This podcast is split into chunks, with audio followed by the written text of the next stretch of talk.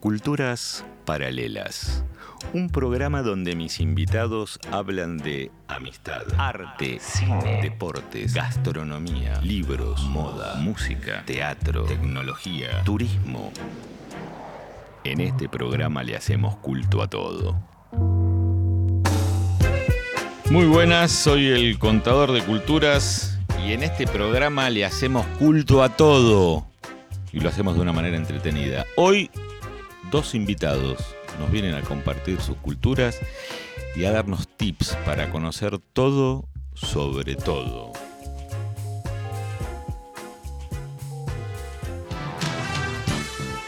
En este rincón, Pedro, nacido en Argentina, ilustrador, arquitecto y gestor cultural.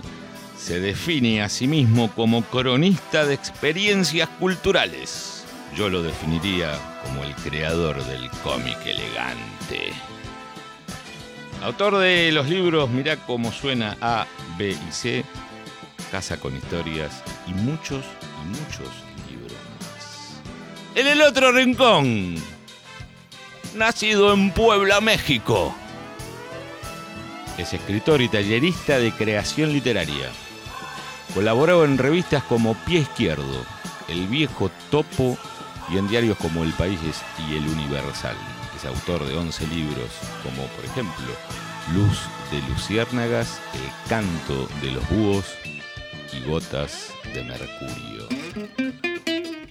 Hoy, en Culturas Paralelas, tenemos y en formato ping-pong nos presentamos. Su nombre, por favor.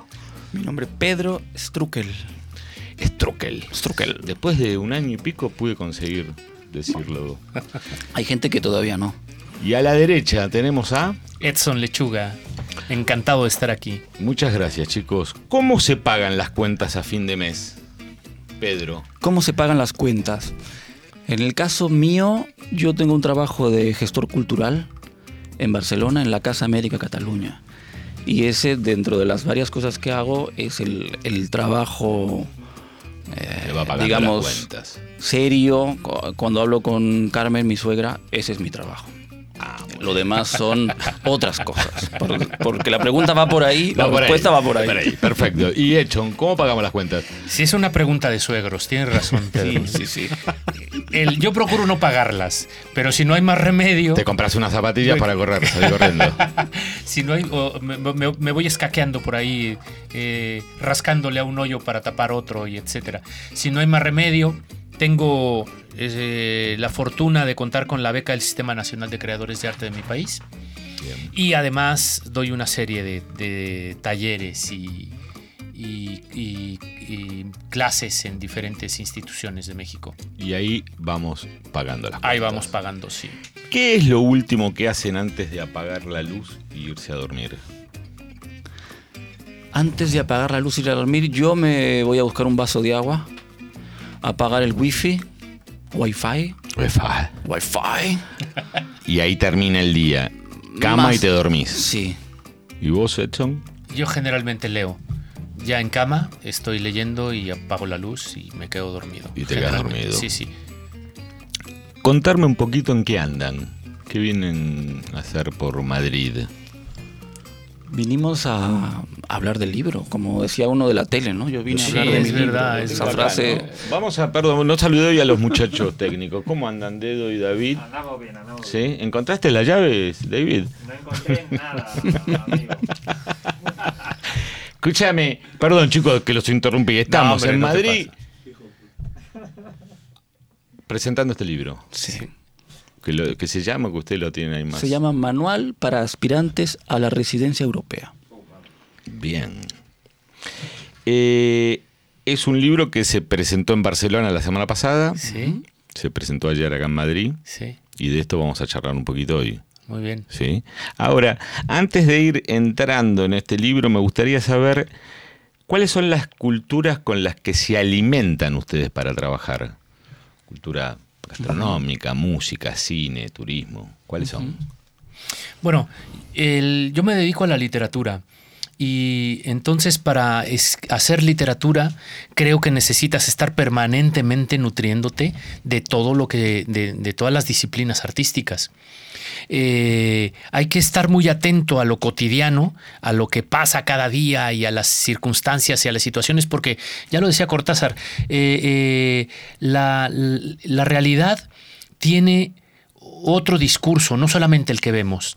Siempre hay un discurso inconsciente, subconsciente por debajo de lo que estamos, de lo que está aconteciendo, digamos.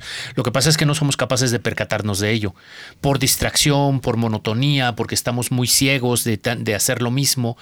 Eh, pero hay que estar atentos y siempre aparece por ahí algún estímulo y algo que quiere manifestarse. Creo que la labor del escritor, de la escritora, es localizar estos estímulos de la realidad subterráneos, soterrados, ¿no? Eh, eh, digamos, de- de- debajo de la epidermis, para poder tirar de ellos y ver qué, qué chingados quiere ser aquello, qué diablos quiere ser aquello, porque algo quiere ser, además de lo, de lo dicho, digamos.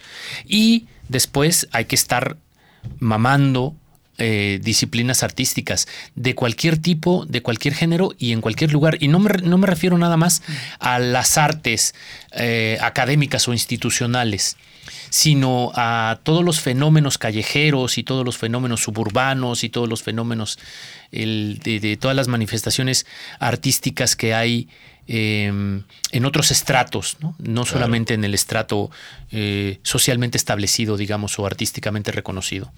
Pero Sí, esto que dices del, del como los costados, ¿no? De lo, lo que es la cultura, ¿no? Sí, sí, Ahora, sí, Como sí. el tema del culto a todo y sobre todo a lo que no es la cultura que está en los diarios, en la sección de cultura, ¿no? Sino correcto. todo lo que está igual en, en la afuera del diario, del cuadrado que representan las páginas del diario, todo lo que hay por afuera de ese, de ese cuadrado. En varios sentidos, eh, y un poco ya apuntando a esta cuestión de los latinoamericanos en Europa o en Barcelona o en Madrid, quizá también, yo que, que digamos, en el, en el dúo volví o me quedé, yo me quedé, estoy muy pendiente en Barcelona de lo que pasa con las comunidades latinoamericanas, más extensas o menos extensas, también lo que pasa con los, con los niños que están como fuera, ¿no? están en la sección de niños y con esto que decías, nací en Argentina, un amigo de mi hija, la grande, fue el, el que de alguna manera me dijo lo que está en la, en la biografía, que es, tú naciste en la frontera entre México y Argentina, me dijo. Y yo nunca lo había podido entender así hasta que él, que igual tenía un mapa diferente. Con un pie allá y un pie aquí. Exacto, sí, sí, porque si, la- si cruzamos las fronteras a pie, al principio, las fronteras eran siempre pared con pared. Pared, o- claro. Pero desde que empiezas a viajar en avión, las fronteras ya no son solo de ese tipo, ¿no? Entonces podía haber una frontera claro. en México y Argentina. Y esa también es una cuestión a la que a mí me, me gusta siempre estar atento mirando cómo dibujan los niños, ¿no? Cómo, cómo ven y cómo no, no se ciñen a la representación de símbolos, que es lo que hacemos en general, Sí, cuando sí. ya sabemos dibujar, claro. ¿no? Sí, sí. Es lindo. Casiari y Andújar son los que les han regalado la contratapa de- del libro.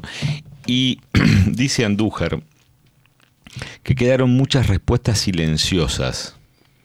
¿Qué respuestas silenciosas le quedaron después de hacer este libro?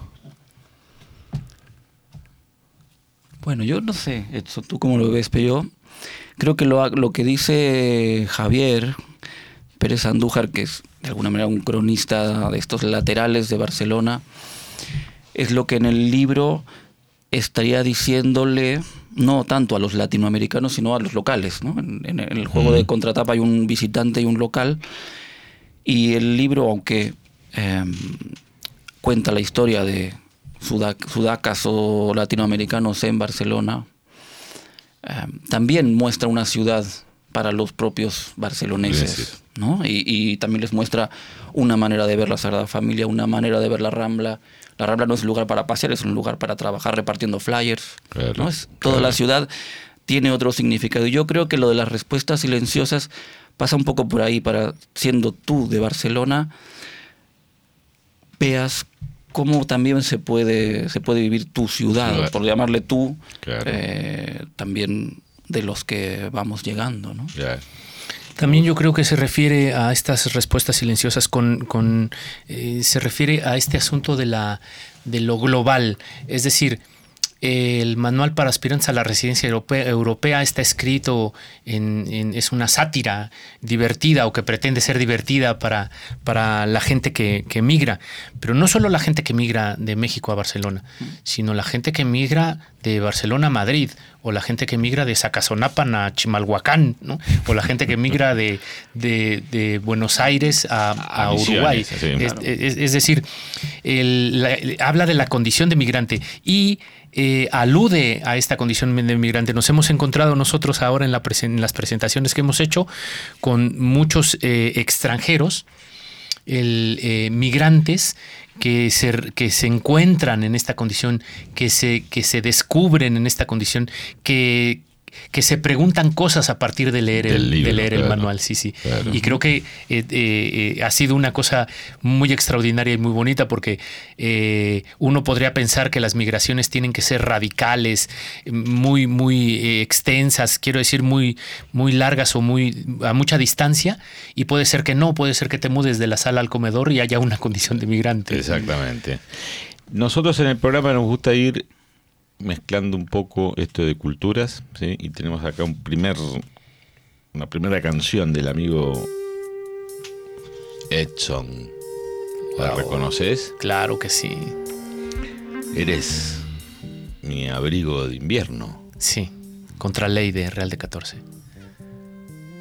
Contame un poquito de esta. Eh, eh, ese es el, el- el maravilloso blues que se hace en México, aún porque José Cruz, que es el, el letrista y el vocalista de la, banda, todavía está en activo.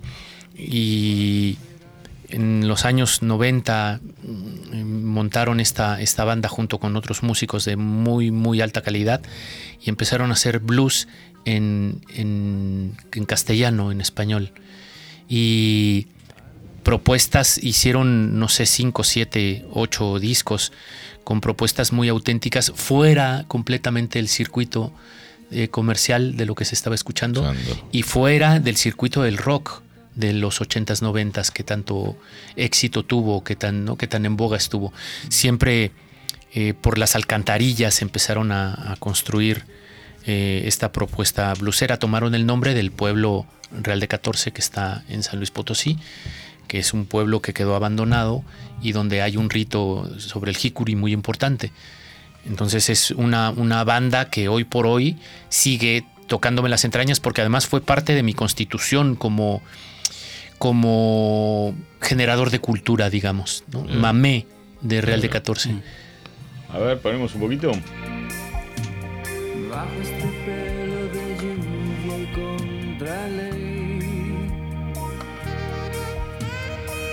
Este pelo de lluvia contra ley. Estamos en Spotify, el contador de culturas, y están todas estas músicas. Muy bien. Ponemos contador de culturas, ponemos Edson y Pedro, y están las, las músicas que vamos a ir escuchando hoy durante el programa. Cuenten cómo es esto de, Edson, vos entregarle un texto acá al amigo Pedro Sí. y Pedro devolvértelo todo mamarrachado. Todo rayoneado como baño de central camionera. Sí, yo comencé a hacer este texto hace muchos años, cuando, cuando recién llegué a Barcelona, a principios de este siglo. Eh, me encanta decir este siglo. Nacimos en el siglo pasado, todos los que estamos aquí, creo, salvo dedos. los técnicos no, los No, técnicos son son chavalitos. todos- son todos- ¿Viejo a mí o qué? Lástima. Qué lástima, qué lástima que, que tuvieron que nacer en este siglo. Siglo.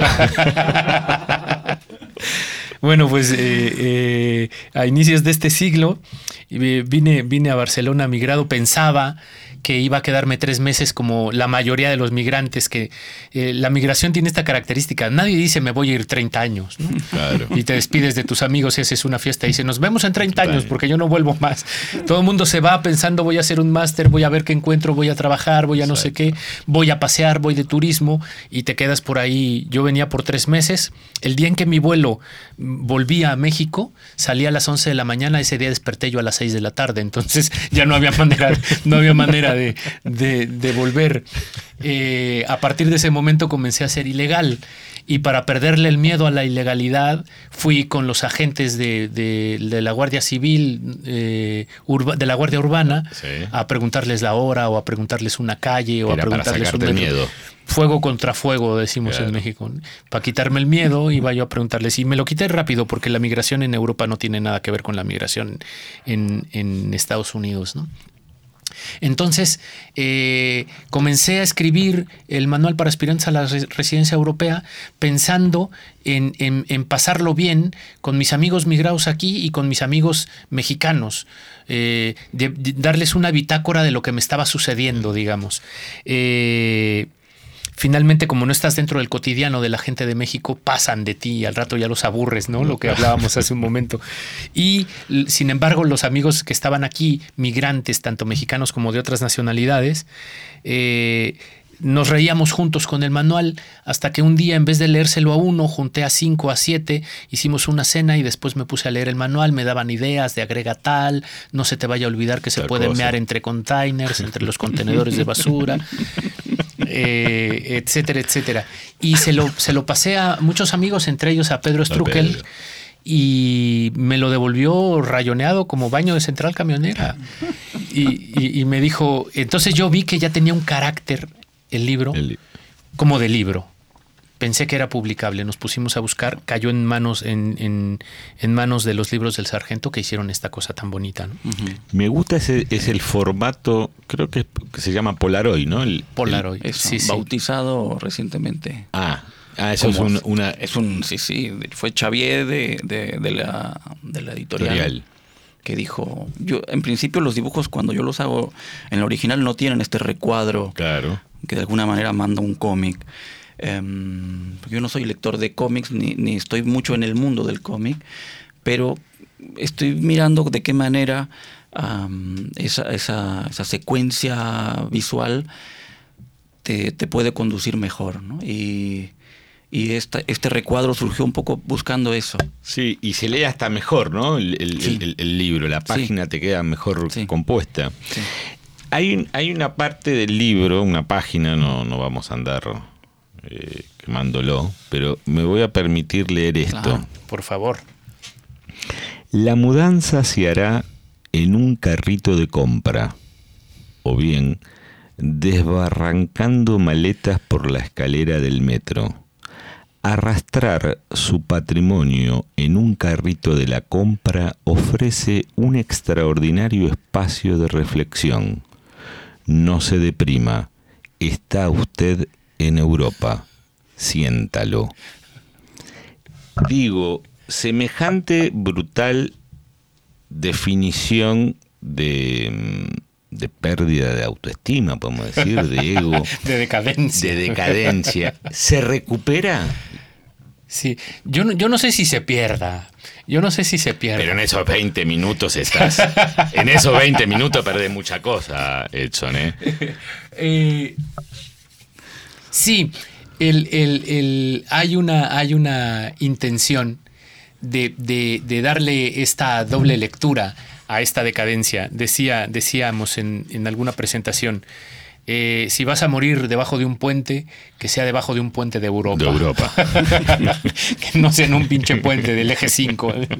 Sí, también yo pienso que las, las mudanzas, cuando estás aquí, tienes menos cosas y todo está más cerca. Yo no me imagino llevando, no sé, yo recuerdo acarreé un colchón de la Barceloneta al Gótico, que está muy cerca, pero no me imagino llevando un colchón de Tlalpan a la No, Narvarte. imposible, imposible. Así. Sí, sí. Además de que est- está en Europa, bueno, está todo más cerca o... No, pero y tiene este punto de Europa, dignifica hasta eso, ¿no? Y además tus pertenencias caben en un carrito de la compra. ¿no? Entran, exacto. Tu patrimonio, tu Entran, patrimonio entran. ent- entran en, en un carrito de la compra. Sí, sí. Eh, se ha dicho de este libro que es un kit de supervivencia fundamental, que son cuadraditos más bien redondos en aras de no llegar a un buen puerto, una guía Michelin del campo de concentración en el que se ha convertido Europa. Pregunto, ¿en qué sector de la librería vamos a encontrar este libro?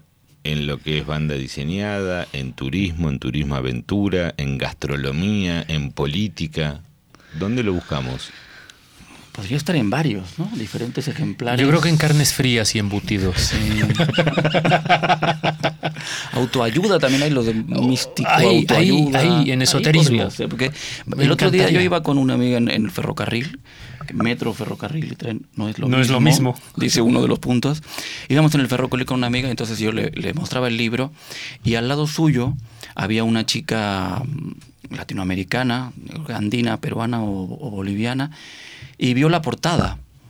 Y veía la portada al lado y de reojo, De reojo. buscaba algo de, de- algo de algo de lo que había dentro, ¿no? ¿Qué, cómo, cómo, qué hay? Porque la- la- en la portada manual es la palabra más grande. Claro. Entonces, si ya empiezas con manual, es que algo va a ser útil, ¿no? Claro. Luego lo de abajo, ¿útil para qué?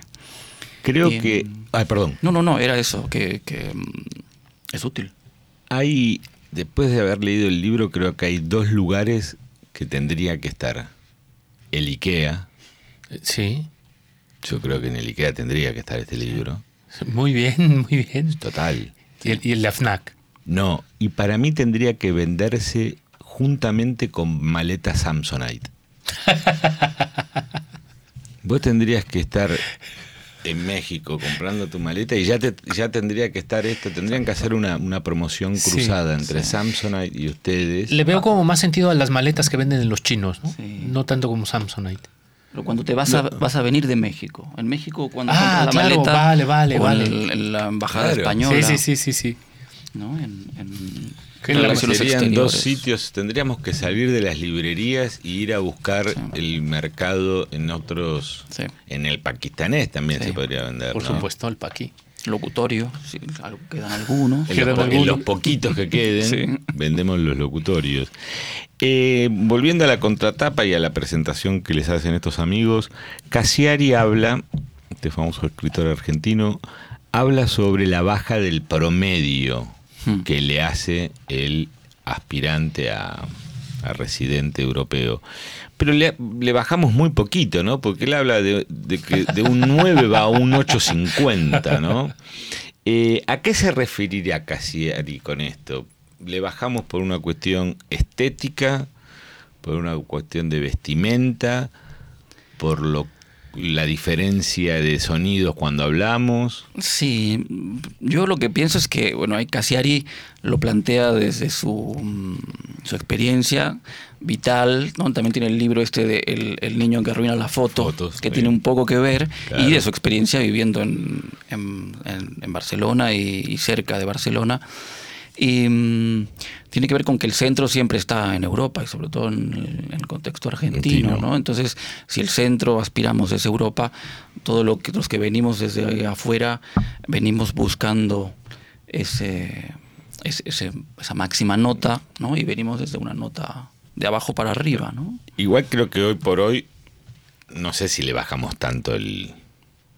Claro, pero está el texto de, de Andújar que le, revierte, le revierte y le dice, eso es, y, y Europa es un invento también de, de, de- de afuera, ¿no? Sí, hay, hay eh, en, esta, en este doble discurso de la realidad, digamos, tú puedes ver Europa como esta señora copetona de nariz respingada y muy, muy fifí y muy finolis y muy no sé qué, pero también tiene su contraparte, también tiene la, la, la, la macarra. Claro. y- sí, sí, entonces, y, y- y tam- también hay suciedad en Europa, también están, también es, lo que pasa es que se, Alguna, se- sí. se- se lavan, se lavan las calles cada noche, pero, pero, pero de que se Ah, ensucia, se ensucia, digamos. Claro, claro. Claro. Tenemos otro regalito para vos, Edson. Ya te estoy recordando, amigo Lechuga. Uy. Ay. Silvio, Silvio Rodríguez y todo lo que ha significado en mi vida.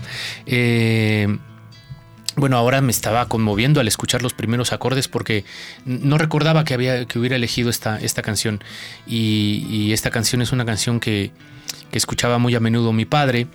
Yo nací en la Sierra Norte, en una sierra muy eh, cerrada, que valga la, la expresión, muy intrincada, de una, una cordillera en la Sierra Madre Oriental, eh, en una cordillera. Eh, el pueblito se llama Paguatlán y es um, semitropical. Entonces, yo nací en los años 70, mis padres fueron profesores rurales y el discurso de la revolución cubana era poderosísimo. ¿no? Mi padre fue un profesor rural barbón, cienfueguista y, y, y- y cheguevarista. Eh, crecí con toda la trova y crecí eh, eh, escuchando a Silvio Rodríguez, por supuesto. ¿no? Entonces, eh, ha sido parte fundamental de, de mi formación musical. ¿no? Sigo, sigo escuchándolo. Son de las tales culturas que hablamos que hay que buscar para enriquecerse, ¿no? Sí, por supuesto, ¿no? Por La supuesto. musical es muy, es muy importante. Im- imprescindible. ¿no? Sí, sí, sí, Hay sí, un sí. soundtrack de nuestra vida, Claro, ¿no? Hay un soundtrack de nuestra vida, sí. Ponémele un poquito. Gracias, chicos.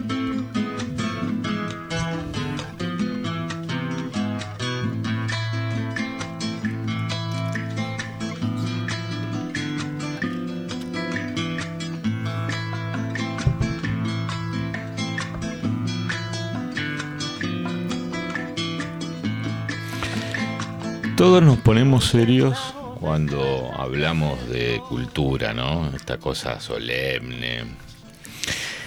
A mí me gusta tocar eh, el tema o, o- o conocer qué culto le hacemos a los vicios. Vamos bien.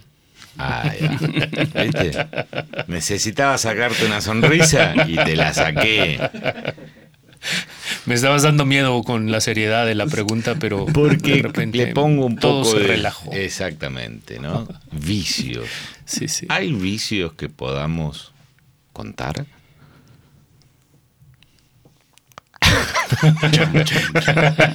Contar con los dedos de las manos. no me alcanzan. Ahí está. Ya por lo menos vamos llegando a que tenemos muchos vicios. Sí. Ya está. Sí, Los hemos no. podido contar. Son más que los dedos de una mano. Más de de las dos. más Más de de diez. diez.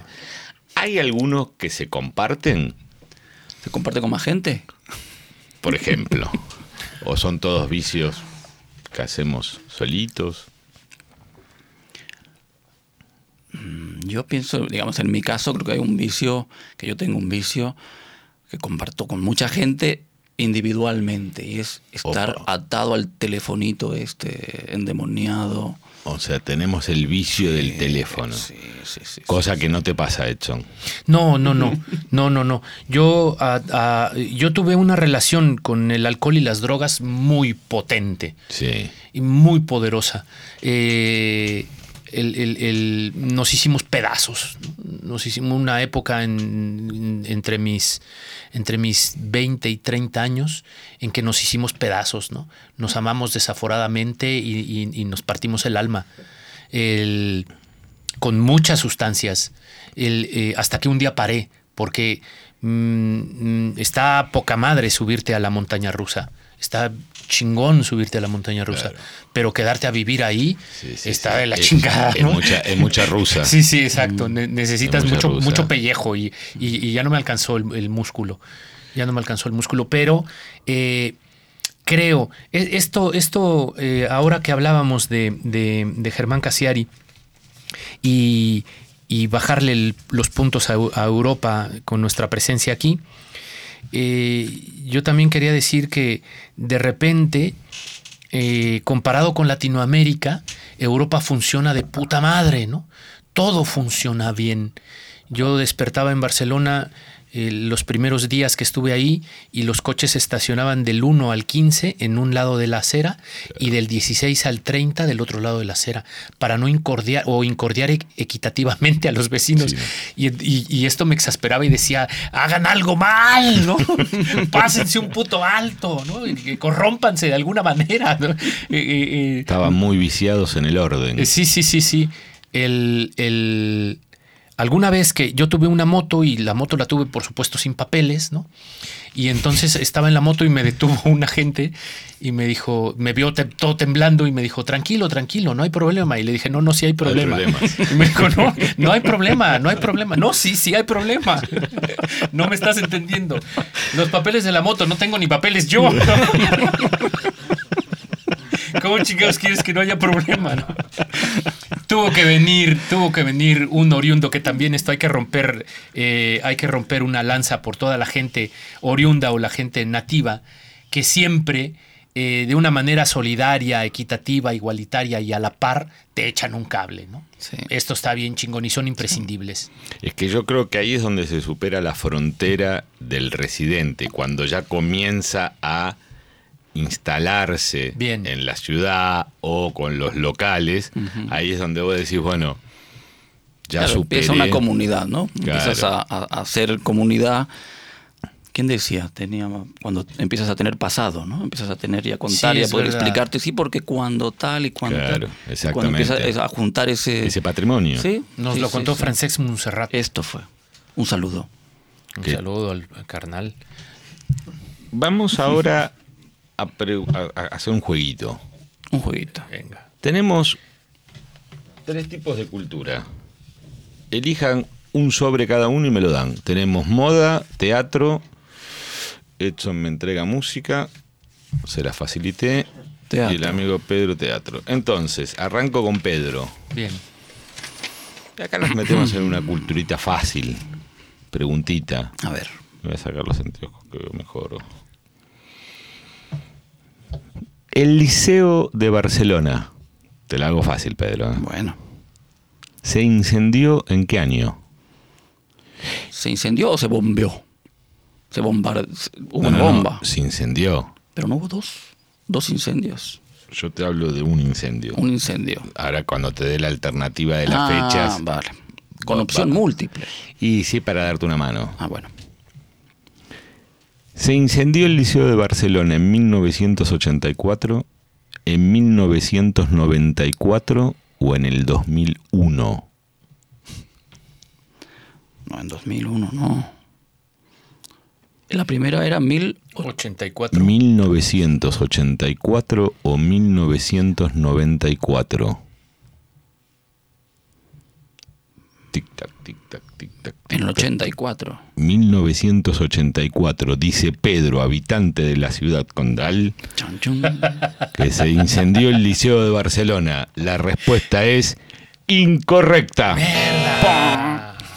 Fue en 1994 y fue a causa de la chispa de un soplete. Ah, Estaban haciendo obras y se Cinco, consumieron. cinco años antes de que llegaras, entonces. cinco años. Yo pensaba que era des- anterior porque hubo la reforma y pensé la reforma habrá durado unos años. Claro, pero era de eso. Pero fue más rápida. Bien, y el amigo Edson fue para música. A mí por aquí por debajo me haces una ceñita así de stranquis que nadie vea si la respuesta es la A, la B o la no C. te preocupes porque Vale. aparte es muy Otro sobre. simple. Otro sobre. Voy a ponerte la fácil porque aparte tiene que ser para que vean que sos un hombre, eh, ya te lo estoy mostrando. esto. No veo nada, no, no, te, no alcanzo a ver nada. Me tienes de los nervios. ¿Quién adopta primero el término de zarzuela? Uy, uy, ¿Hay algún uy. problema? Perdón, ¿eh? ¿Estamos bien? Estamos bien. Ah, perdón.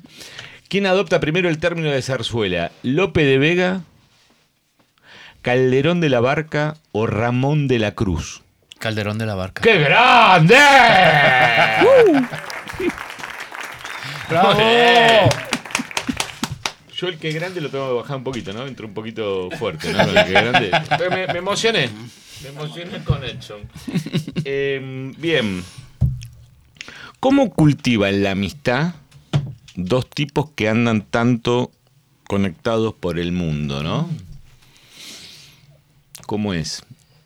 Teléfono, carta, mail, WhatsApp. eh, nos encontramos Señales de humo. señales de humo. Pero por ejemplo, ahora estás vos acá en Madrid, eh, Pedro, vos vivís en Barcelona, vos, Edson, Sí. en, en- en México, en DF, llegan acá. Me imagino que la agenda debe explotar. Claro. ¿Y qué, cómo es? ¿Café, cena, vinos? ¿Cómo se cultiva la amistad? ¿Cómo se cultiva la amistad? Hay que viajar más a Madrid, me parece a mí, para eso. Yo ven- vengo muy poco y, y creo que vienes más tú y estás en México. Pero la, la- la practican cómo? En el caso de cuando estás en Barcelona, te encontrás con tus amigos, ¿hacer qué? Sí, bueno, está el- se nos vino una pandemia encima, entonces, claro, Sí, es cambiaron muchas cosas. muchas cosas. Yo recuerdo con, con Montiel, con el amigo con el que presentamos el libro en Madrid, en, en Barcelona, en medio de la pandemia lo llamé para conversar con él y estábamos en la parte más, cuando estábamos cerrados. Y yo ya lo había llamado varias veces para preguntarle temas de edición, temas de libros, consultas, dudas. Y cuando en medio de la pandemia lo llamo para saber cómo estaba, él iba como charlando, pero como, bueno, todo esto es el, el previo, el protocolo para que me vas a preguntar algo, ¿no? Y cuando se develó que, que no, que no había, oye, ¿qué editorial es Que no buena había para tema, no que no había qué? tema. No había un tema labor, ¿no? Era, no, nada más te llamaba para saber cómo estabas. Fue como, ah, entonces todo lo- el protocolo previo era el tema, ¿no? Y como, sí, es eso. Entonces, pienso que igual todo el tema está volviendo a lo de los mensajitos y los telefonitos. La llamada de teléfono para saber cómo estás, Claro. sin que sea una, un vínculo de vernos siempre y todo, Pero la llamada, está buena. sí. Es un Sí, espacio. el, el cómo estás Sí. es muy agradable. En un rato de charlar por teléfono. Edson, A mí me sucede algo, algo peculiar porque el- a mí generalmente me da pereza quedar con la gente. Eh, de entrada, ¿no? Eh, luego ya estando ahí, lo paso mu- muy bien, según con quién, pero en general, ¿no? Eh, me gusta la buena conversación, digamos. Pero de entrada...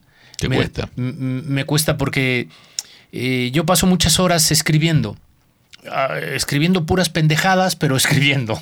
Y entonces el levantarme, arrancarme del, del estudio para ir a la librería a buscar un libro, para ir a quedar con alguien, para ir a tomar un café, o etcétera, me cuesta, me cuesta trabajo. Luego lo he superado. O sea, procuro, procuro. eh, y también procuro decirle que la quiero a la gente que quiero. Decirle que la quiero.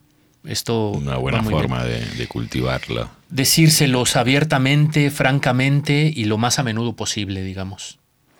Sí, hay un, un- como un esfuerzo de cuidar, ¿no? De, de- pues es como también un- una parte de trabajo, de quedar, organizar, dónde se, ¿no? Como Claro.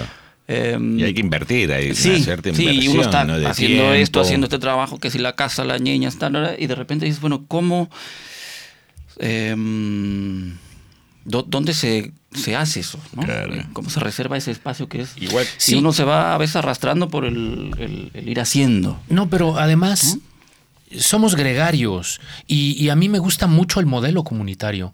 Yo eh, en Paguatlán, en el pueblo donde nací, de la Ciudad de México está a dos horas aproximadamente y voy cada fin de semana, me heredó mi madre una casa que hicimos un pequeño centro cultural donde hacemos cinito a la fresca, eh, actividades gratuitas, talleres, doy un, gabinete de lectura, y- y el modelo de comunidad me gusta mucho. Funciona, claro. El, el modelo comunitario me gusta mucho. Entonces, yo sé que queda muy bien eh, el artista solitario y, y- y- y- o outsider, ¿no? O, o limítrofe entre una, la realidad y la soledad y tal. Pero, pero yo prefiero lo comunitario. Lo comunitario. Entonces me, me esfuerzo, sí. tenemos tres preguntitas de oyentes. Bien. Eh, bueno, yo soy Margarita de Colombia y tengo una pregunta y es, cuando uno llega a otro país siendo mayor, o sea, siendo más grande, adulto, como que da la sensación que todo el mundo ya tiene sus amigos. ¿Cómo se crean nuevos amigos? ¿Qué habría que hacer?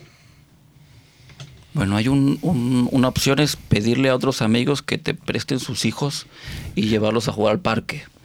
Esa, esa eh, funciona. O el perro. funciona. O el perro. No, porque el perro mm, creo que no da, o sea, tiene como un límite y un código. Tienes que controlar muy bien lo del perro. Tiene que ser tu perro para que sea auténtico. Lo del niño, con los niños. Sí. Y entonces eso, Ayuda para crear amistad. sí, vínculos. Unos amigos que trabajaban en la ONU y viajaban por el mundo y estaban dos años en un país, dos en otro, cuando tenían niños, tenían amigos por las escuelas. Por las escuelas. Cuando los niños crecieron, siguieron viajando sin niños, Y se cortó. se cortó, tuvieron que pedir niños para, Para, ok. a, a las reuniones de las asociaciones de familias, iban de, de- de arrimados. En el edificio. Sí. Hecho en vos, ¿qué decís? Yo digo que te cueles a las fiestas que encuentres por ahí. Esta es una buena opción. Yo hice un gran amigo, eh, vivía en el Carré Ampla y hicimos una fiesta. Vivíamos ahí cuatro personas, compartíamos piso, hicimos una fiesta. Y al otro día yo desperté y había un tirado en el sofá. ¿No? Y lo desperté, yo est- estaba desayunando, lo invité a desayunar, se llamaba Michele. Se puso a desayunar conmigo y tal, y era italiano, y como vivía yo con una italiana, italiana supuse que era su amigo. Eh, pasaron los días y Michele seguía en el sofá. Eh, en- eh, entonces hice una reunión con mis colegas y les dije, ¿qué pedo con este güey? ¿No? ¿Cuándo se va? ¿Amigo de quién es? Y le dije a la pícola, ¿es tu amigo? Y me dijo, no, mío no, estaba desayunando contigo. Bueno, estaba desayunando conmigo porque soy una buena persona y, lo, y lo invité a desayunar. Tampoco de Dario y tampoco de Katy. Entonces llamamos a Miquele. Y dije, Miquele, a ver, ven, siéntate aquí, díganme, ¿amigo de quién eres? Y dijo, de todos, ¿no? Claro, después Él- del tiempo era amigo de todos. Llegó, llegó a la fiesta, vio que había fiesta, se metió y, y- y mira. Vi luz y subí. Claro. Exactamente, vi luz y subí. Y subí. Esa es, esa es una, una buena opción para la, la carnala colombiana que, que- Bien. que preguntaba. ¿Qué tenemos más? Soy Ricardo desde Buenos Aires, Argentina. Alguien me alcanzó el libro desde Barcelona y quería hacerle una pregunta a Edson y otra pregunta a Pedro. La pregunta para Edson es saber si para escribir el manual de aspirantes a la residencia europea se inspiró únicamente en su propia experiencia o si recabó información con algunos amigos que intentaron la misma aventura. Y a Pedro preguntarle también si para hacer los dibujos se inspiró en lo que había escrito Edson o apeló también a su experiencia y a la experiencia de sus amigos que intentaron buscar una residencia en Europa. Dibujos por demás muy bonitos que parecen estar hechos a un solo trazo. Sí, están hechos a un solo trazo los dibujos de Pedro. Es una cosa maravillosa. Creo que ya estaba contestada la pregunta. Yo fui escribiendo el manual a partir de experiencias mías y a partir de experiencias de, de- de muchos otros colegas, que estaban eh, en las mismas circunstancias que yo. ¿no? Sí.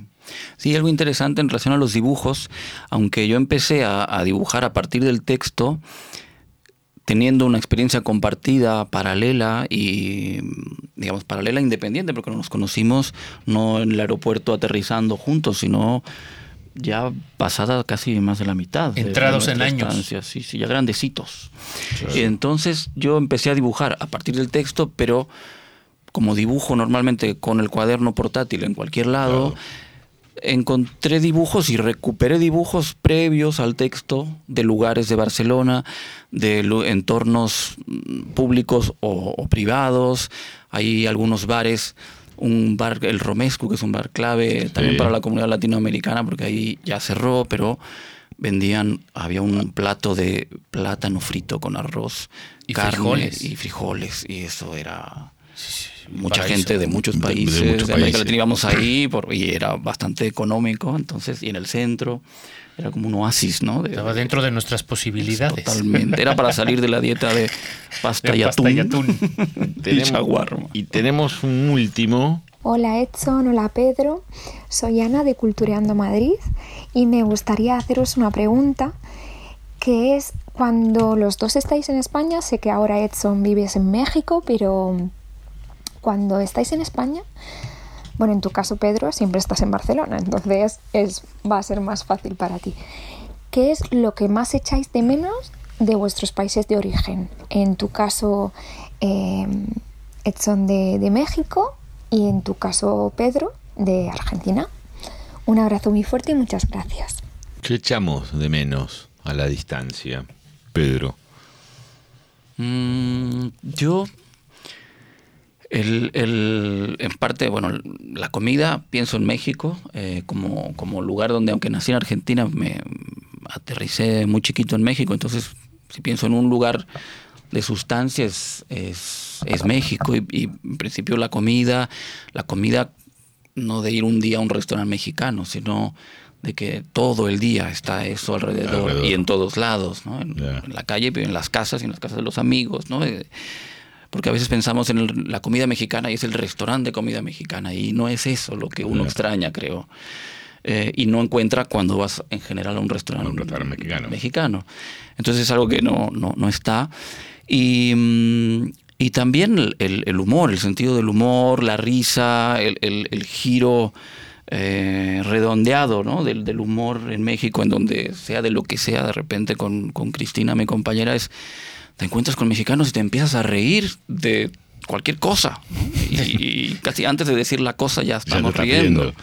Eh, De, es las que- desgracias, que es lo que más Sí, abunda. sí, sí, sea. Y vos, Edson, que cuando estás... Las desgracias, las inundaciones, las inundaciones y los terremotos. Eh, el chile, ¿no? Hay, hay ochenta y pico variedades de chile, de picante. Chile ancho, chile morita, chile guajillo, chile eh, serrano, eh, chile jalapeño, chile cuaresmeño, chile piquín, etcétera, etcétera, etcétera, etcétera. Y, pero, pero además... eh, es, es la, la comida y- y- y la desgracia es la respuesta fácil, porque luego está la respuesta más complicada, que es que cuando eres migrante, tú construyes en tu cabeza un refugio imaginario que quiere corresponder con tu país de origen, pero es imaginario. Total. Entonces eh, eh, vas depilándolo y él queda depiladito, recién salido del plotter, súper bonito y tal. Y cuando llegas a tu país no coincide en Nada. absoluto con, con la mierda en la que está convertida tu país. Sí, sí, sí. Y, y- y- y entonces los, los, los migrantes eh, tenemos, digamos, la, la- la- la- la desgracia de, de- de- de quedar incómodos en cualquier lugar a partir de, de la migración. Ya no es posible reincorporarte, reinsertarte, eh, integrarte absolutamente, completamente. Pero esa desgracia también es una fortuna, porque nos deja en un ángulo muy peculiar para leer la identidad, para leer la nacionalidad, para leer la personalidad, para leer la realidad. Entonces es, Sí. sí, sí, yo contestaría eso, Ana.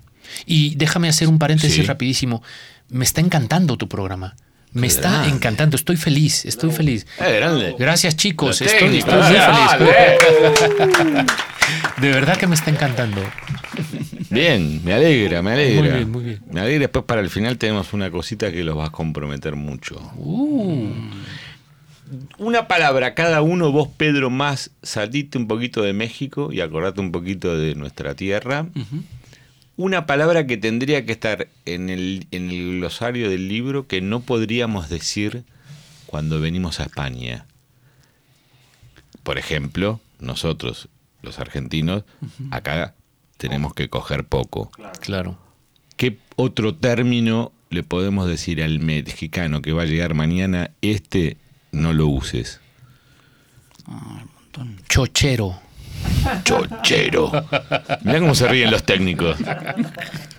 ¿Qué pasó? ¿Por qué se ríen los chocheros de los, Los técnicos? chocheros de los técnicos. No la apuntamos. Te cuento la anécdota. Dale. eh, estaba mi compañera en una reunión con señoras y entonces en, eh, en- en México el chochero es el que vende chochitos y los chochitos son unas... Vamos ahí todo preso. pero- Va- va- vamos, vamos duro, vamos duro. Los chochos son los... Son las, las, pastillitas, las las- pastillitas, las capsulitas de la medicina homeopática. Eh, Entonces ella se sentía un poco mal de la garganta y dijo, eh, yo no quiero medicina alópata, prefiero ir con un chochero. Opa. Y entonces la señora de al lado le dijo, ¿querrás decir ginecólogo? Y ella dijo, no, No, no, no, no, un no, chochero". chochero, chochero. Yo ginecológicamente estoy bien. Lo que busco es un chochero. Y los otros en- en- en- de Argentina para de acá? Argentina hay un, hay un término que cuando uno escucha los no sé, podcasts argentinos está todo el tiempo hablando de, de, mm, política, de pensamiento, Sí. de cultura y tal, y te dicen, bueno, porque vos estás ahí, tenés que correrte de esa posición. ¿no? Entonces no, Exactamente. hay que correrse de esa posición. ¿no? Mejor es, es a lo mejor no correrse de esa posición. No sé si sea mejor. ¿En qué Claro. momento? ¿En Correrse. qué momento correrse de la posición? Vamos a dejarlo esto como pregunta eh, para Instagram. Si nos corremos de posición o no. Sí. O en qué posición momento? nos corremos mejor. Mejor aún la pregunta. Sí, ¿no? Sí, sí, sí, sí. Escúchame, ¿más de reír o de llorar los muchachos por acá? Yo de llorar, por supuesto. Se, nota, se nota, se nota. Clarísimamente. Yo, en la- yo reír, en la yo de desgracia reír, es donde me muevo con más. Nos gusta, ¿no? El tema de la risa para mí es Sí. fundamental. Sí, la- Fundamental. el- el- eh, hay en México eh, la pregunta, está la pregunta de ¿qué tal se lo pasaron ayer? Muy bien, se rieron, Claro. se rieron mucho. Estuvimos toda la, toda la noche en carcajadas. Sí, Eso sí. es muy bueno. Y la pregunta tiene que ver por algo que tiene eh, está eh, enganchado con el libro. ¿Cómo se pasa o en qué momento el libro, que es un drama, Sí. en dónde se le dio la vuelta al humor? ¿Sí? Porque lo que me fue pasando a medida que lo iba leyendo y lo iba eh, compartiendo, es que primero lo que hicimos todos es ese ejercicio de traer todo el drama que vivimos y automáticamente nos empezamos a reír. Sí, sí. Entonces, ¿cómo es ese juego, no? ¿En qué momento ustedes, ya en lo personal, eh? ¿Cuándo es que consiguieron superar el drama del, de- del residente a el ciudadano, entre comillas? Mm. Que vos dijiste, no, ya estoy. Que volviendo al tema del sofá. Fue Sí, cuando llegó el sí. primer sofá, cuando llegó el primer frigorífico usado que rescatamos de la... ¿En qué De momento dijimos, bueno, ya estamos? Tú, tú, tú. Yo, en mi caso, claro, en mi caso, yo me tengo que correr de la pregunta. Opa, bueno, para, este- para este lado no te corras, correte para el lado de lechuga. me desplazo, me desplazo. Eh, desplazo la pregunta. No, es que, claro, en mi caso hay dos temas. Uno es que mm, frente a este tema del drama y el humor de la migración, em, yo cuando vine a, a Barcelona vine sin drama, de alguna manera, sin ese drama. Yo conocí una catalana en Jalapa, en México, y vine con ella. Entonces yo ya Viniste corriendo para acá. Sí, vinimos corriéndonos para acá, eh, allá y acá, entonces ya fue una fiesta, no había drama, el drama... No había drama, no había drama. no había drama. Y, y de alguna manera yo veía el drama, igual un drama acotado eh, en, en un contexto de amigos latinoamericanos que empecé a hacer cuando salía de ese lugar de bastante comodidad, porque yo llegué y tenía más o menos un trabajo simple, sencillo, humilde, con H, pero, pero trabajo, casa, pareja, perrito, Sí, ayer, ayer te decía. Y suegros. Y suegros. y suegros también. Y entonces, desde ese lugar de, de- de comodidad, conocí a mis afines, a, mi- a mis en paralelos eh, chilenos, argentinos, mexicanos.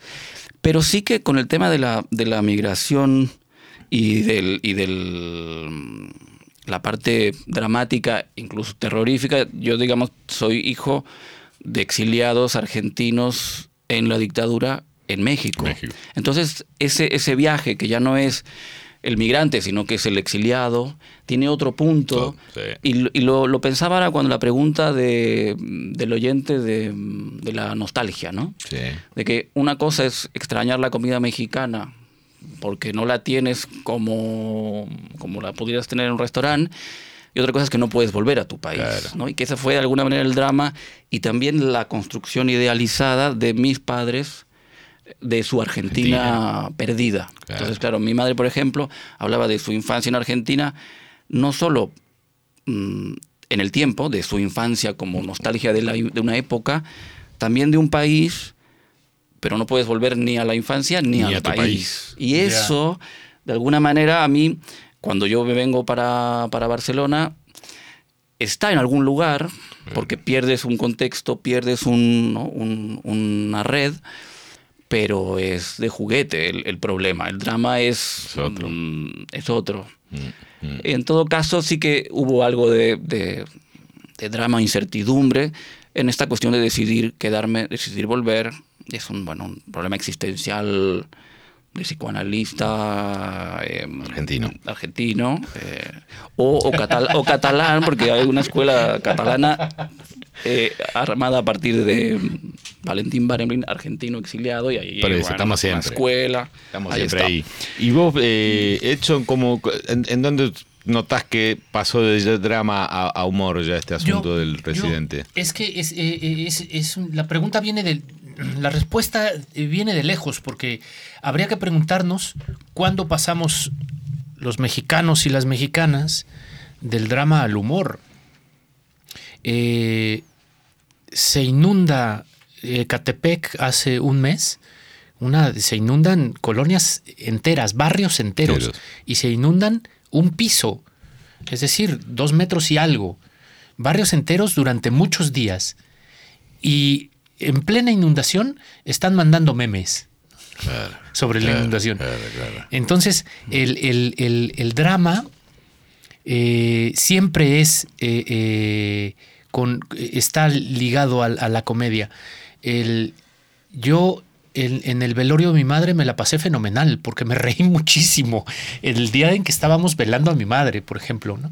Y nos reímos tanto, tenemos una relación con la desgracia tan cotidiana. Si no hay amor, por lo menos que haya humor. ¿no? Claro. Eh, es- yo creo que es una forma no tanto de evadirnos de, de- de la tragedia, sino de, sino de pasar a través de ella, ¿no? de solventarla y de llevarla. Entonces, nunca me pareció, todos los me cagué de risa de todos los momentos dramáticos que Claro. viví en, en- en Europa. Mm, Recuerdo uno específico donde estaba yo sentado en Cervera, un pueblo del interior, levantando encuestas. Tenía que levantar, me pagaban 5 euros cada encuesta y yo tenía que juntar pues al menos unos 20 o 30 euros para salvar el día. Claro. Y llegué a las 9, eran las 3 de la tarde y yo no llevaba ninguna encuesta. Entonces me senté en una, en una banqueta, en una acera, y me pregunté qué chingados hago aquí, ¿no? Pudiendo estar en casa de mi madre comiendo sopita caliente. Claro.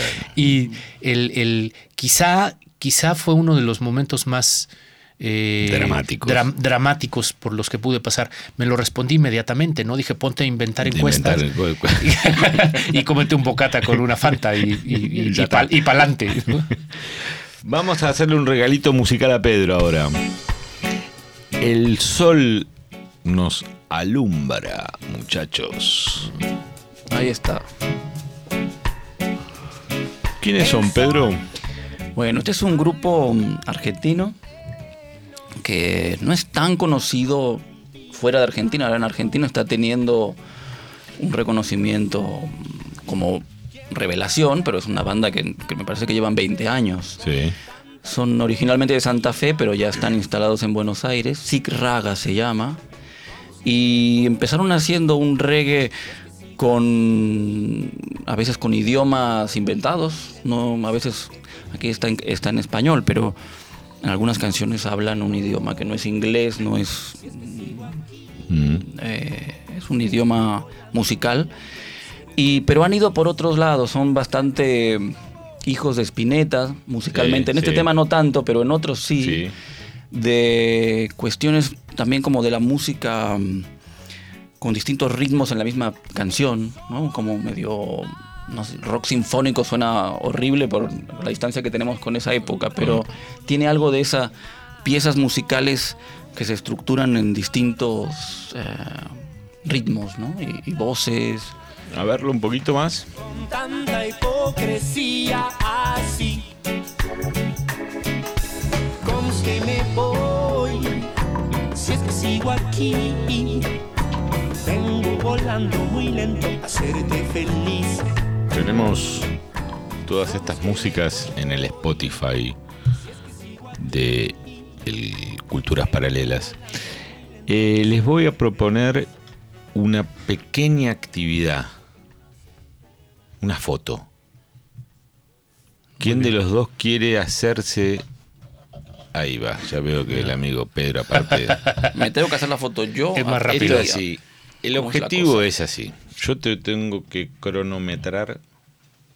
Vos vas a sacar una foto que puede ser nuestra, tuya, de ustedes, mía, de los técnicos, del estudio, del micrófono, la que vos quieras. Vale. Tenés que sacar la foto, tenés que subirla a tu red, no sé cuál, la Instagram, meterle un emoticón, el que quieras, y arrobar al contador de culturas. Entonces, en el momento en que vos empezás a hacer la operación, Empieza la cuenta. empieza el relojito y cuando la terminaste de subir, paro el reloj. Bueno. Esto es un Di- campeonato. Dibujo hecho, a, dibujo hecho a mano no cuenta como emoticono. Uy, sí. Digo, Muy bien, muy bien. eh, los emoticonos. Y gana eh, puntos, analógicos. además. Exactamente, le sacamos, le sa- te sacamos 10 segundos. Hay que preguntar cuál es el premio para ver cuánto te esfuerzas. Igual es castigo. el premio.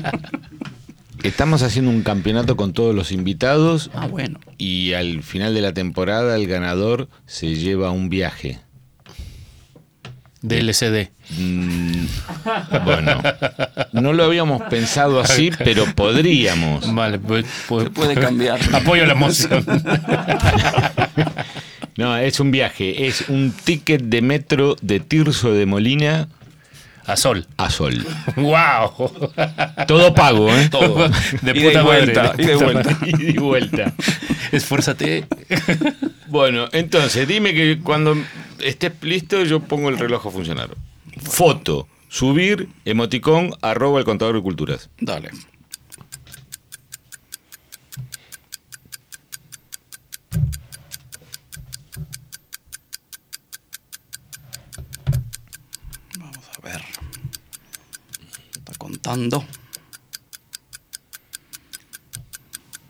Probablemente vayas caminando a, Sí, a ¿no? Sol.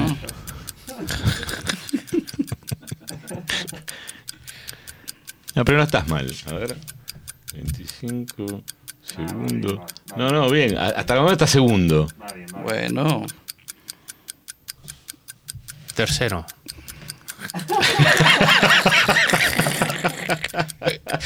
Cuarto. Ya está. Bueno, creo. 45 19. Estás segundo. Bueno. Clasificado. Oh, A ver. Al menos voy caminando. ¡Bravo! Veamos si la prueba. Uh, sí, subió. Correcto. Subió. Correcto. 45 19. Muy bien. Bueno. Esto ya es- lo veremos próximamente en las redes. Veremos la foto. Soy un boomer, ¿eh? Según mis No, no. hijas, soy un boomer. Así que 40 y cuántos segundos me lo anoto acá. 45 19. Cantó el 19. Muy bien. 19. Bien. eh, en relación con la moda, ¿siguen tendencias? ¿No siguen tendencias? No, yo, yo en, en absoluto tengo cinco, cinco jeans eh, negros, tengo cinco playeras negras y, y punto. Eh, uso calcetines los que agarro, casi siempre los traigo dispares. Bien. Porque soy los pasé de buscar los pares, después me fui a comprar todos negros porque así era más fácil. Exactamente. Y, y después opté porque el- los que agarré generalmente son primos hermanos y estos me los pongo. Y me he dado cuenta de que el negro siempre está de moda y nunca pasa. Entonces, Moda no, no- cero. no me lío en absoluto. ¿Y tú, Pedro? Yo tampoco. Estoy más intentando entender a mis hijas que sí están en el tema. Claro. Se ponen, se sacan, se quitan, se ponen tal. Y eso intento entender, pero no, yo mm, sí, también es bastante lo primero que encuentro. Hablamos de esto porque en el libro tocamos ese tema, ¿no? Ese Sí, tema del sí. inmigrante que hace la maleta cuando sale, bueno, de México, de Buenos Aires, Sí. y Sí, sí. viene a Europa y, y No. trae cosas que no debería traer. Sí. Hay un punto en el, en el manual que dice, viene el verano. Prepárese para el fenómeno verano. Canción del verano, ropa de verano, eh, sol de verano, eh, eh, el- el- miles de turistas invadiendo su ciudad. Y dice, cómprese ropa adecuada. Porque la que trae no le va a servir. Yo cuando llegué aquí eh, me, me- me advirtieron sobre el verano y yo decía, pero si yo tengo ya mi pantalón ligerito de mezclilla. No, no, no, no. Y, y cómprate zapatos abiertos porque los que traes no te van a servir. Y en el invierno pasó lo mismo. Dijeron, cómprate ropa de invierno. Y yo decía, pero si traigo mi Levi's, güey, ¿no? Yo con esta he pasado los peores inviernos en el Ajusco. y sucede que no, que hay que comprarse ropa Hay de invierno. comprar. Sí, sí. Igual desde que esto fue escrito, año 2000, ¿no? Más o menos. Más o menos por ahí, sí. A hoy, el, el- el- el residente ha tenido una gran suerte porque todo lo que es el low cost nos Sí. permitió acceder ¿no? a, a una ropa un poquito más simpática de precio, ¿no? Exacto, exacto. Sí, sí, sí, de acuerdo. Yo recuerdo que también compré, viniendo para acá, venía al invierno europeo. Entonces fui a un lugar, a unas botas de esas que allá son de montaña, con el casquete. Me acuerdo, yo nunca llevaba eso y en, algún, el aeropuerto no podía pasar.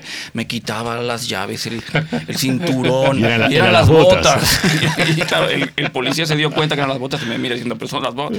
Y yo no tenía ni idea que eran las botas. Tenía dos días con las botas esas. El abrigo igual, así grandote, que no abrigaba. Era como... Y fue muy divertido llegar a Barcelona al día siguiente, lluvia, tormenta, y yo, bueno, Barcelona. Qué bueno que traje mis botas. Qué bueno que traje mis botas y mi abrigo. Pero si Europa va a ser así, yo tengo que aceptarlo. Y me fui con mi paraguas y mis botas y mi abrigo a pasear por Barcelona lloviendo. Y al al día siguiente salió el sol. Y yo había estado dos horas o tres paseando a la fuerza, tengo que adaptarme. Hubo tres semanas de sol y yo ahí con mi primer día europeo. ¿Son de ahorrar o de gastar? Depende, ¿no? Mm. Yo, ¿O en qué, o en qué Claro. ahorran Claro. o en qué gastan? Sí. Sí, si se trata de comer bien y si se trata de... Se gasta. Se gasta, sí. De, de pasar una, una- una mala noche. Ya no puedo pasar malas noches, ya Noches. pasé demasiadas. Entonces ya el dinero ya lo uso para lo que, para lo que corresponde sin ningún pudor. El cajero ya no es para ir a dormir. Y Fui con, fui con, exacto. Fui, con, dinero. fui con mi hija a un cajero y saqué, ella estaba más pequeña y saqué dinero, me di la vuelta y ya me iba y me detuvo y me dijo, espérate, te está dando dinero. No te vayas. ¿Dónde vas? Y ahí, vo- volviendo otra vez al libro con esto de la economía, ¿en qué momento dejamos de hacer el cambio? O sea, en el caso de, de, de- de Edson, del peso, del peso eh, mexicano, nosotros del peso argentino, ¿cuál fue el momento en que dijimos, bueno, basta, no cambiemos? El que, el que convierte no se divierte. Ah, Porque- me gusta. Pará, pará, pará, pará, pará. El que convierte no, No, se... se divierte. Si tú te la pasas convirtiendo a pesos, te estás ganando, Sufres, gastando el sufres. patrimonio de tus hijos. Muy interesante. Ok. ¿Cuánto vale un café aquí en Madrid? Uno- 1.50. Sí. 1.50. Es 1.50 son 30, 35, como 40 pesos. 40 pesos. Sí, un café Y en México vale 20. Hostia. Claro. Entonces el, el- el- el- el dinero rinde, rinde mucho. El dinero europeo en México rinde mucho. Sí. El dinero mexicano aquí se Y va nada, como el agua. Acá, eh, lo mismo que en Argentina, porque en realidad nosotros lo que hacemos es primero pasarlo por el dólar. Oh, peor, Raúl. Entonces, Ya. eh, yo creo que uno consigue dar ese salto cuando recibe el primer salario en moneda local. Mm. Ahí es donde uno dice, Sí, ah, porque ahí ya no conviertes. Claro, ah, ok. claro. Ahí ya. Según el monto del salario. Porque si, porque si recibes 700 euros al mes. No, pero puede ser al revés. Tienes un salario pequeño en Europa y lo conviertes a mexicano para sentir que has ganado que, un que- montón. que es ganaste sí. guita. No, pero sobre todo para no tocar el ahorro. Sí. ¿no? Sí. Porque ves con Sí, tu sí. guitita, decís, bueno, se acabó. ¿Qué es eso del ahorro? El ahorro es aquella cosa que guardamos adentro de una caja, De una hucha. de una huchita. Pero me gustó. El que convierte No se divierte. no se divierte. Y podemos cerrar, mejor me corro. Y ahí, y ahí aprendemos Ya está, todo. ya está todo. Tenemos toda la Todo, frase Todo, completa. Todo, todo. Integral. En alguna integral. glorieta de hombres ilustres hay que poner esta Esa frase. Sí, sí, sí, sí, por supuesto, en algún busto. Lo voy a meter. Bien, eh, tenemos una más de Pedro. Es Brenda Navarrete. Burundanga para sí, todo. clásico. Esta me gustó, ¿eh? Cuando la escuché. Este es un temazo. Bueno, Celia Cruz, clásico, Claro, sí, sí, pero sí, sí. rearmado por Brenda Navarrete, una percusionista cubana tremenda, tremenda, tremenda, junto con Alain Pérez. Alain Pérez, músico cubano, Sí. músico que vivió acá mucho tiempo, músico de Paco de Lucía la última época y que volvió a Cuba. Hay una entrevista lindísima de, de Alain Pérez en Cuba con una periodista, no me acuerdo ahora cómo se llama, Café con María, Café con Elena, Café con una periodista de allá, y la entrevista y él cuenta muchas cosas, pero cuenta la experiencia en España. Y hay unos segundos del tema donde tienen que hacer un corte o hacen un corte, porque él dice, bueno, el sueño en España, la ilusión de hacer un proyecto o de sostener una, digamos, un trabajo musical cubano o latinoamericano o hispano-cubano en España y acepta que no es posible y se vuelve. Pero alguien que tocó con Paco de Lucía y que toca con los más grandes de ese nivel se vuelve. Porque aquí mm, no. Aquí de alguna manera está cerrado el, el- el espacio, El espacio. temas musicales, ¿no? que es un poco ya, lo que ya, yo ya. también conozco. Y es, es, es una manera también de, de un caso más de tantos de músicos que vienen a vivir o que vienen solo de gira, ¿eh? Claro. Gente que viene de gira, no sé, Quique Sinesi, guitarrista argentino, viene a Europa, toca en Holanda, tres conciertos en Suiza, Alemania, y a España no viene. No va, acá no. Viene a ver amigos, Claro, claro, claro, familia, claro, claro. tanta gente más, ¿no? Este entonces lo tenemos, como digo, en la playlist de Culturas Paralelas en Spotify. Vamos cerrando y tengo acá un pequeño, una pequeña pregunta para el señor Edson. Ven- Venga, Tiene que ver con gastronomía, muy bien. que habla también el libro. Sí, el cómo libro no, habla sí, del no. atún, del paqui, que hay que ir a buscar a hacer las compras, que habla del Shawarma. del shawarma, sí, etcétera, etcétera. Pero esta es muy quirúrgica. Hola, papá, soy Jessy Lali. ¿Qué pasaría si te pusieran la dieta y no pudieras comer chile? ¡Wow! Uy, chicos, me encanta su programa. Me encanta su programa, qué belleza, qué maravilla. Gastronomía, te han Oh. tocado, te han tocado un tema. Me ha dado un vuelco el corazón, me ha dado un vuelco el corazón. Eh, Habla tu hija. sí, sí, sí, sí, sí, sí. hay que decirle a la audiencia que es la voz de mi hija, que no sé cómo la localizaron. ¿Dónde estaba mi hija ahora? Mi hija, eh, hay un chile muy picante, muy picante en, en México que se llama habanero, chile habanero. Es un, un- un chilito de una pulgada más o menos, eh, está en color verde, anaranjado, rojo. Y un día mi hija encontró uno mordido a la mitad en, en mi mesita de noche. Entonces lo cogió por el rabito y fue a verme y me dijo, papá, ¿qué haces en las noches con un chile habanero? Despiertas y te lo untas en las encías para poder seguir durmiendo. ¿Concilias el sueño? ¿Qué diablos? no? Marcador del libro. Eh, no, hija mía, yo importaría el chile de cualquier lugar del mundo, ¿no? Si puede ser de México mejor, pero seguiría comiendo chile. Estando aquí, comía chile, me traía cargamentos enteros dentro del tenis, dentro de las bambas. Sí. Dentro de las bambas me traía cargamentos enteros de, de- de diferentes tipos de chile y lo iba racionando. ¿No? En, el- en- en- en- en mi estancia. Procuraba ir una vez al año a México y cada que alguien venía de México para acá, me, tra- me llevaba Claro, chiles. es como nosotros, los alfajores, el dulce de leche, Sí, sí, sí. eh, todo eso. Que ahora ya se consigue en, Todo, en cualquier exactamente. parte del Ahora, todo, ahora todo se, se- todo está con el paqui de la esquina. Exactamente, Sí. se democratizó. Sí. Bien, tengo acá un pequeño detalle erudito. El programa toca en un momento una... Ole. La vida es lo que hacemos de ella. Los viajes son los viajeros. Lo que vemos no es lo que vemos, sino lo que somos. Fernando Pessoa. Pessoa. Me interesó esta frase por esto de el ida y vuelta del emigrante, ¿no? Sí.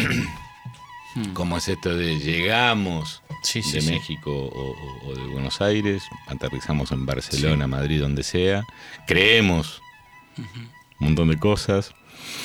Nos cuesta mucho volver. Cuando volvemos empezamos de nuevo, porque volvemos a ser emigrantes. Sí, sí, sí. ¿Cómo fue ese, ese regreso a México, Edson? Eh, sabía que te estaba refiriendo a Pessoa porque es el epígrafe de uno de mis libros. wow.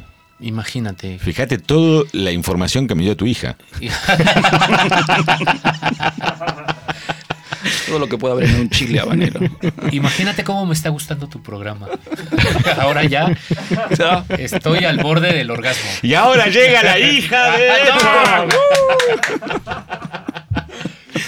Eh, el viaje son los viajeros, por supuesto. Vol- volver a México fue una cosa terrible, mm, dramática. El- el- el- hay un salvajismo brutal en Latinoamérica que yo me quedaba pensando en este asunto de los tópicos que hablábamos ayer, pero siguen siendo tópicos los tópicos. Eh, las cosas funcionan en, en- en México, te vas a la cama pensando que ese país no se puede mantener el pie, en pie, que al siguiente día se va a venir abajo y, y funciona. Tú ves un nido de cables en, en las avenidas y llega, se va la luz o se va el internet en tu, en tu barrio y llega el técnico y en ese nido de miles de cables localiza el tuyo y lo repara. Sin saber muy bien cómo ni hay una especie como salvaje intuitiva. Y pero no me arrepiento en absoluto. Creo que es muy importante vivir fuera del país y creo que es muy importante volver. Eh, pero esto se convierte en un ping-pong. Yo viví fuera de México muchos años y ahora volví a México.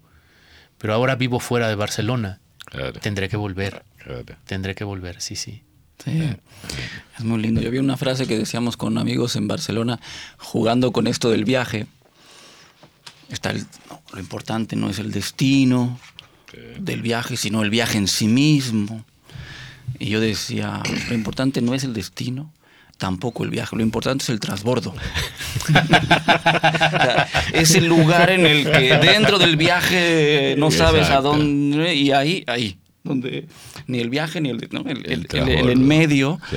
que, que te hace mm, decir como la rótula, ¿no? Del ¿Qué giro. libro encontramos en la mesa de luz hoy, eh, de mesa de luz de Edson, que estamos leyendo? El, justamente es- estoy leyendo dos, dos, dos, este, dos libros importantes.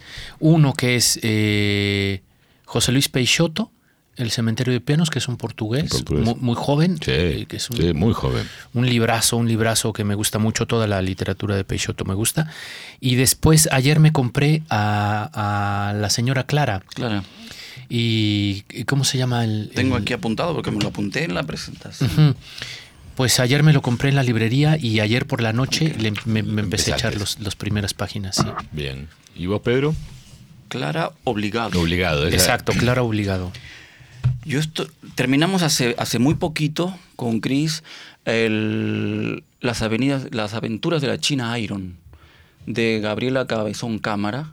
Tenemos una tradición, no una tradición milenaria, con, con Cristina, mi compañera, en la pandemia empezamos a leer un libro juntos, pero juntos a la vez. A la vez, ya, ya, decir, "Eh, a dormir, bro, la leo.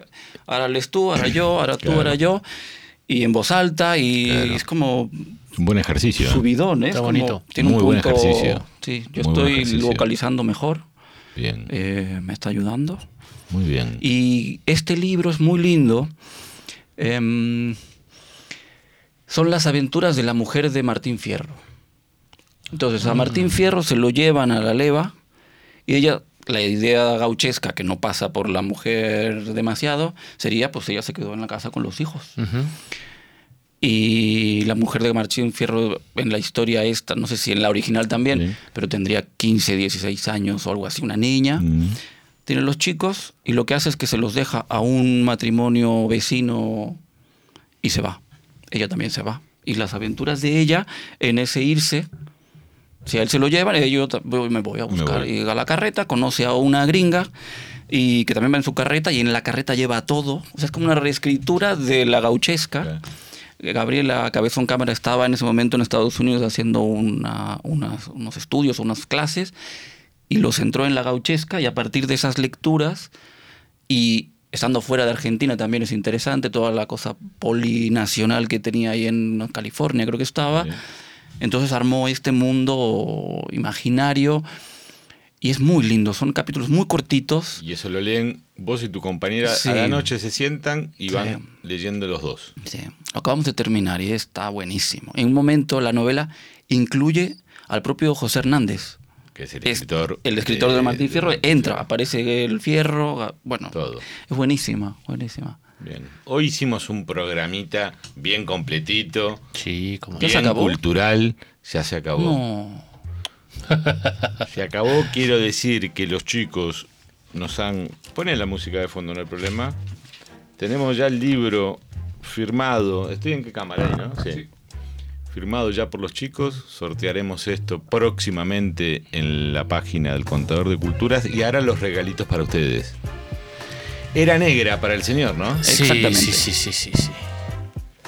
Mira nada más, mira nada más. Me encanta tu programa. En, en el vídeo puede haber un contador de las cantidades Wow. que dice, me encanta tu programa. También me encanta tu programa.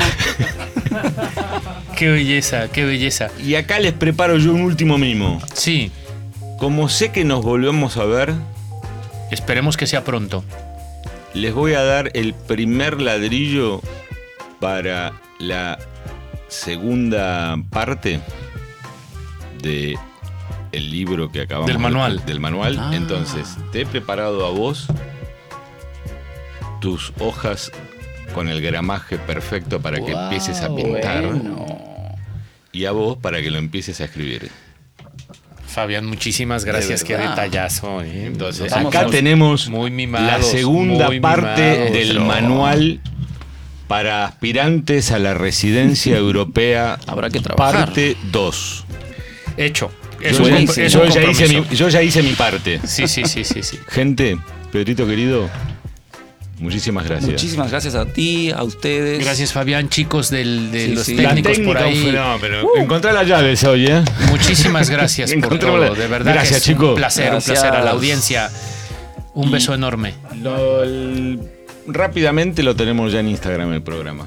Hecho. Para que la gente lo pueda ver. Rieguen sus plantitas y denle de comer a sus mascotas. Exactamente. Y, aco- y, y córranse un poquito de imagen cuando necesiten. de la postura. Muchas gracias, chicos. ¿eh? Gracias Fue a muy ustedes. bueno, fue muy Gracias, bueno. gracias. gracias, gracias.